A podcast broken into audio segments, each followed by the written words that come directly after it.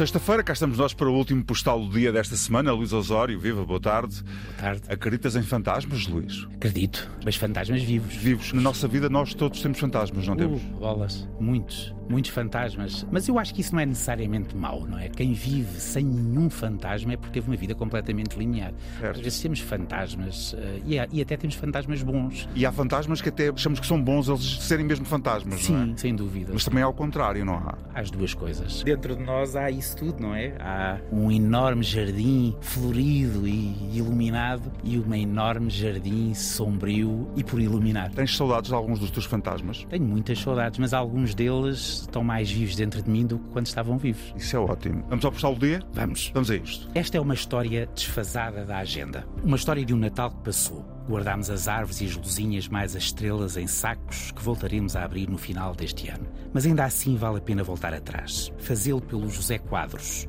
um homem misterioso que desapareceu há 30 anos sem deixar rasto nos que o amavam, nos que o gostavam de ouvir, nos que se riam das suas piadas, nos que se preocupavam se estava bem, se precisava de ajuda. O José era um criador sem obra. Dava-se com artistas, vagueava pelos bairros movimentados da noite, ouvia cantar, escrevia poemas, bebia, conspirava e era amigo de muita gente. Do músico Carlos Alberto Muniz, que o adorava como se fosse família, e no Natal havia sempre um lugar para o José Quadros, sempre solitário, sempre com ideias na cabeça, piadas novas ou velhas que todos esqueciam de propósito para serem sempre novas quando as contava. Na mesa de Natal todos os anos aparecia.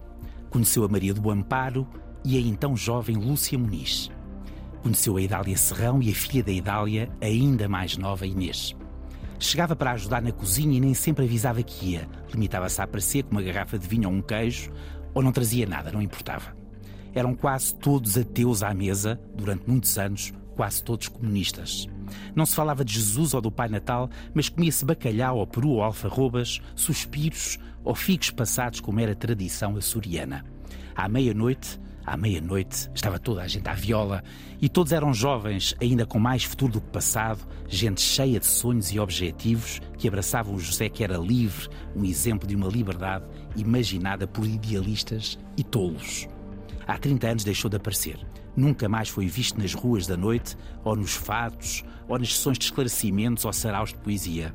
E nunca mais bateu à porta de Carlos Alberto Muniz ou da Idália, nunca mais chegou sem avisar. Mas a história não é essa. A história é que o prato continua todos os anos a ser posto pelo Carlos na mesa de Natal. Todos os anos, no dia 24 de dezembro, o lugar de José Quadros, artista sem talentos, está posto e quando alguém toca à porta, o Carlos estremece, pois não sabe se o reconhecerá quando o vir.